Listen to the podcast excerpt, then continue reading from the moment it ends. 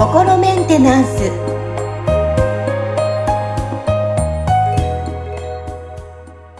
皆さんいかがお過ごしでしょうか？心メンテナンス。え今日は23回目になります。本日もアシスタント三上恵と気候ヒーラーの。吉村隆二です。はい吉村さんよろしくお願いします。よろしくお願いします。ーマはですねあい。私も気になるんですけどオーラ。はい、うんオーラで取り上げていきたいと思います。あの、個人的には見えるわけじゃないんですけど、吉村さん。うん。なんか、あの、あの人ちょっと、ちょっと暗いオーラ、なんかちょっとちびまる子ちゃんのこう、線が入ってる、ドヨーンとしてる、はい。あの、空気感があるとか、ちょっと近寄りがたいなとか、あ、なんかこの人はいはい。すごいキラキラしてる、例えばタレントさんとか見たときも、あ、すごいやっぱなんかオーラある人いるなーっていう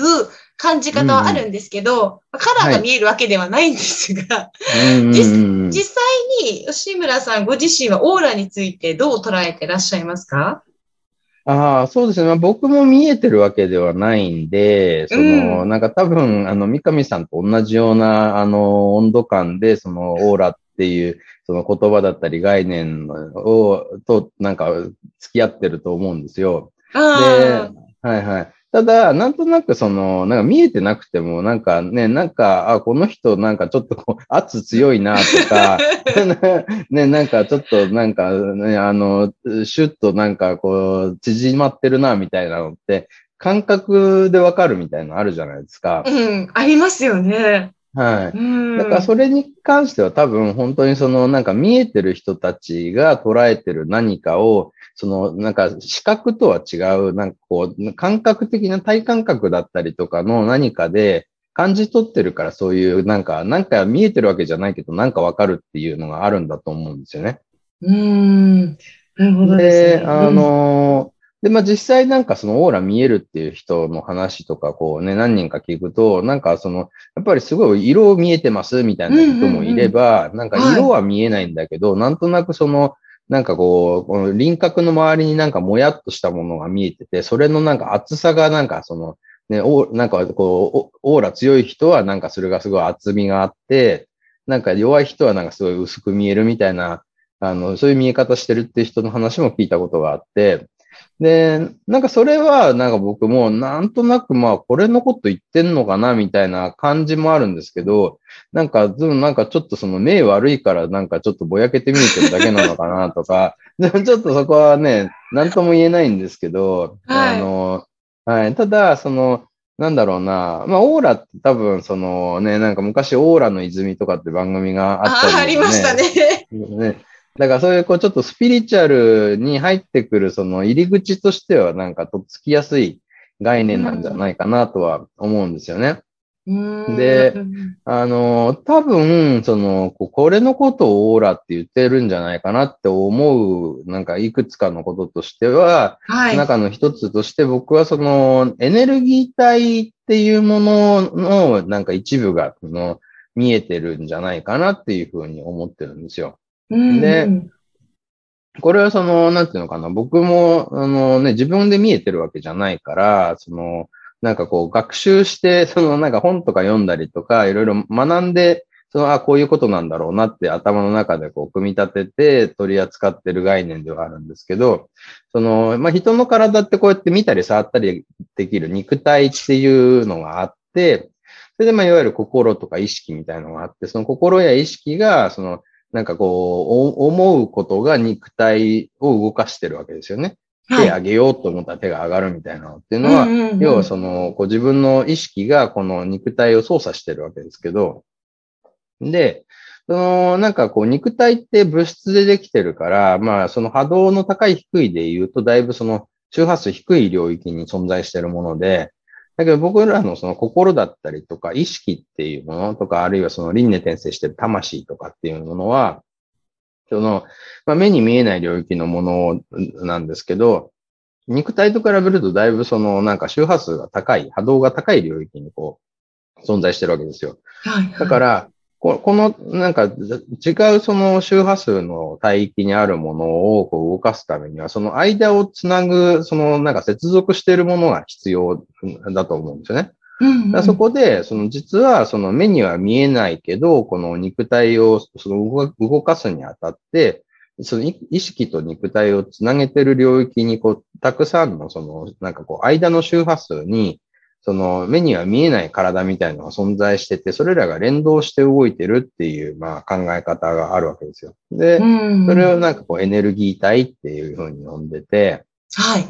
で、なんかその、いろいろとスピリチュアルな本とかこう見てると、なんかエーテル体とか、なんかそのね、アストラル体とかっていう、なんかなんとか体みたいなのがこういくつかあるあるわけですよね。はい。だからそれの、なんとか体の中の一番波動が低いやつが肉体なんですよね。あだから、エーテルの体、肉の体みたいなね。なんかあ。、はいはいはい。で、多分そのなんかね、そういうエーテル体とかアストラル体とかって呼ばれてるような、その体域の、そのね、体の構造っていうのが、あの、まあ見えてたりとか感じたりとかするんじゃないかなっていうふうに思ってまして。うーん。で、まあ、その、なんかいろいろと僕もしこう、なんか調べていろんな本本とかけん、いろんな研研究をしてる人たちの、なんかこう、まあ、主にはね、書籍読んだりとか、ワークショップに出かけてったりとかして、なんか、あ、この人が言ってるこれと、この人が言ってるこれは多分同じことを言ってるんだろうなとか、なんかその、こうね、こう同じ言葉です言ってるけど、多分こっちで言われてるここの言葉とこっちで言われてる言葉は、なんか定義違うぞみたいなのを、なんかずっとこう、あの、じ独自に研究していって、多分こんな感じのものなんだろうなっていうのが、だんだん見えてきた部分がありまして、で、それがその、こう、まあ、いわゆるなんか、あの、エーテル体って呼ばれてる、その、エネルギー体っていうのが、実は結構その、僕たちの日常生活の中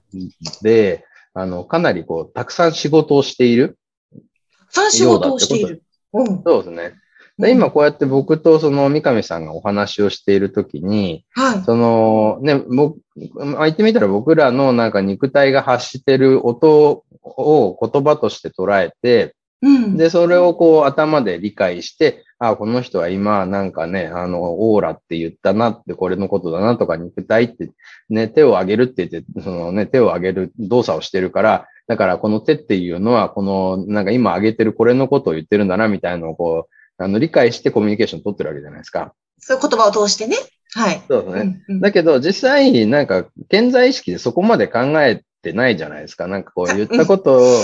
聞いて、ああ、うん、そうですね、みたいな感じのことをやってますよね。やってますねということは、あの、結構実は無意識レベルで、その、こうんう、情報交換が行われてるんで、なんとなくわかるんですよ。はい。あのはい。全部の言葉をなんか言葉通りに並べて、それを一つずつ意味を考えて喋るんじゃなくて、なんとなく。くこの人が言ってることはこういうことだっていうのがこう分かるのは、その無意識レベルで、そのなんかえん、あの、言ってみたらエネルギー体同士がなんか接続して、で、情報のやり取りをこう、やってくれてるから、だからなんとなく話してて、あ、なんかわかるわかるみたいな感じになる。気心が知れるみたいな感はいじね。はい。はい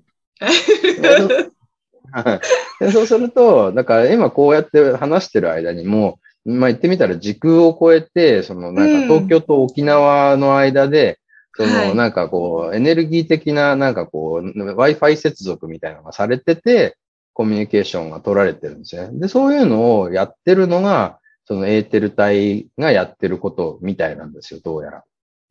なるほど。そう、あの、私がすいません、沖縄にす住んでまして、沖縄在住なのね、東京とかもしやりとりってなると、そういう話なんですけども。そうなるほどはい。ああ。そうそう。だから、その、そこでそのエーテル体が、その、たくさんちゃんと活発に仕事をしてると、それだけ、その人はその、この三次元の世界でのパフォーマンスが上がるわけですよ。うんうんうん。それはなんかコミュニケーションだけじゃなくて、多分体の動き、スポーツなんかでも関係してくると思うんですよね。うーん。なんか、やっぱりスポーツとかでも、その、すごいトップレベルの選手だと、対戦してる相手とのなんかこう、読み合いとかね、まあ、うんうんまでなんかこう、いろんなことやってるわけじゃないですか。でそれって全部、その、健在意識で頭で全部計算してやってたら、多分、あの、パンクしちゃうんですよ。情報量多すぎなんで。だそこって多分、その、エネルギー体が多分いろいろとそのね、例えば、その自分がこういる、まあ場所だったりとか、相手チームの選手とのなんか位置関係だったりとか、ね、なんかそういうの全部計算して、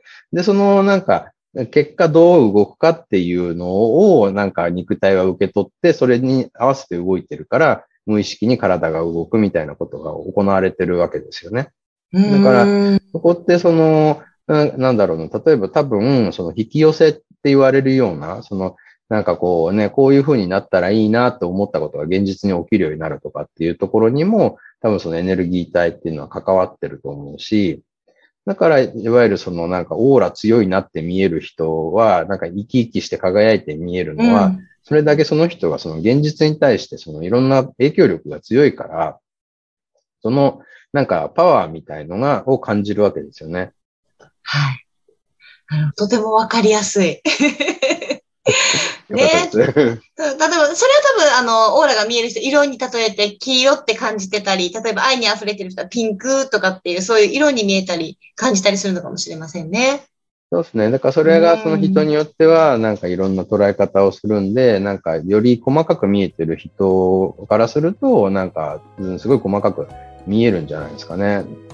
うん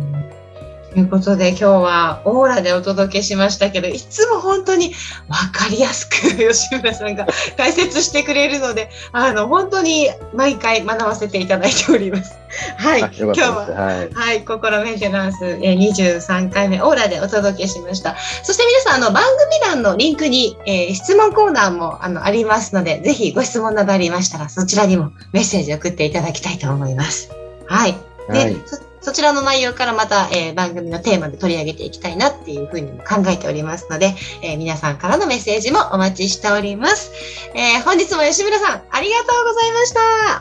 ありがとうございました。